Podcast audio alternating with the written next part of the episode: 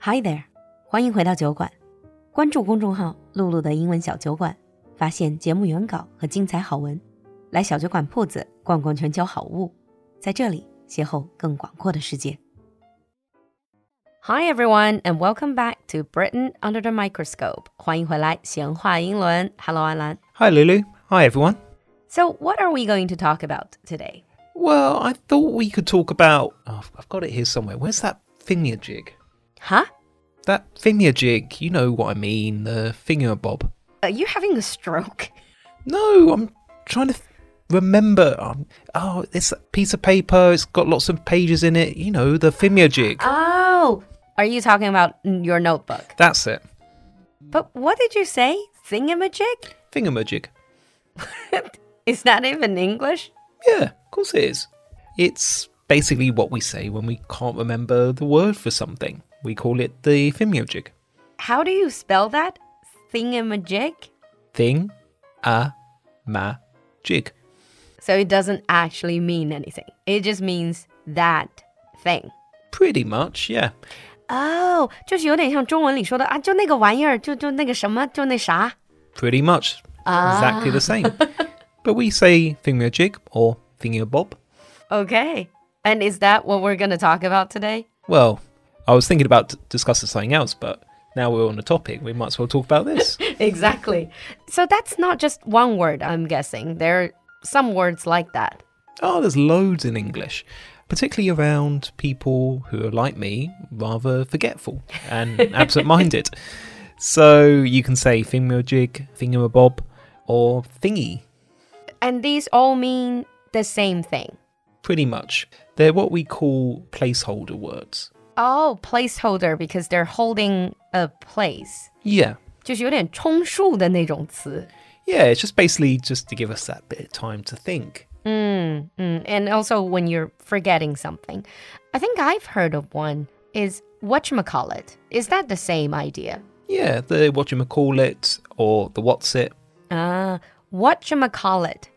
It is actually what you might call it. But Yeah. you sort of crammed them together. Yeah, and it becomes whatchamacallit. Whatchamacallit. Do people actually use these words? M- Um, Mostly older people, but some young people might say it as well. It's always associated with being a bit forgetful. Uh, So it's, it's generally seen as an older person thing to say. Yeah, But I mean, it happens to me as well. It happens to, I think, a lot of people. It's not about being old or young. Sometimes you just, you know what you're trying to say.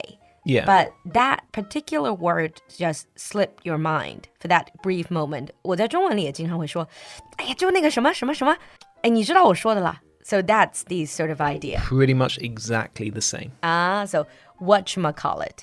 It always, when we're talking about this, it reminds me of, you know, those old couple that been together for ages and ages? And they talk to each other. They don't need to say, Can you pass me the notebook or can you pass me the plate? They would just say, Can you just pass me the thingamajig or whatchamacallit? Yeah. And the other person immediately knows. That's in my grandparents were exactly the same. Ah, So my granddad would often say the finger bob or the finger jig, and my grandmother would always know exactly what he was asking for. Oh, that's a nice relationship too. But 那啥给我拿过来.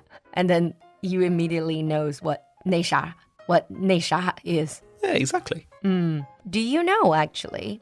Speaking of whatchamacallit, there, you know the chocolate brand Hershey? Yeah, the American brand. Yeah, 好吃. Now they're known for their Hershey Kisses, but they used to have a candy bar in the 70s, actually called whatchamacallit, because I was very interested in the brand. So that's how I came to know that. And then I think they relaunched it in the 2000s. They relaunched something called Thingamajig. Oh, okay. Oh, I didn't know that.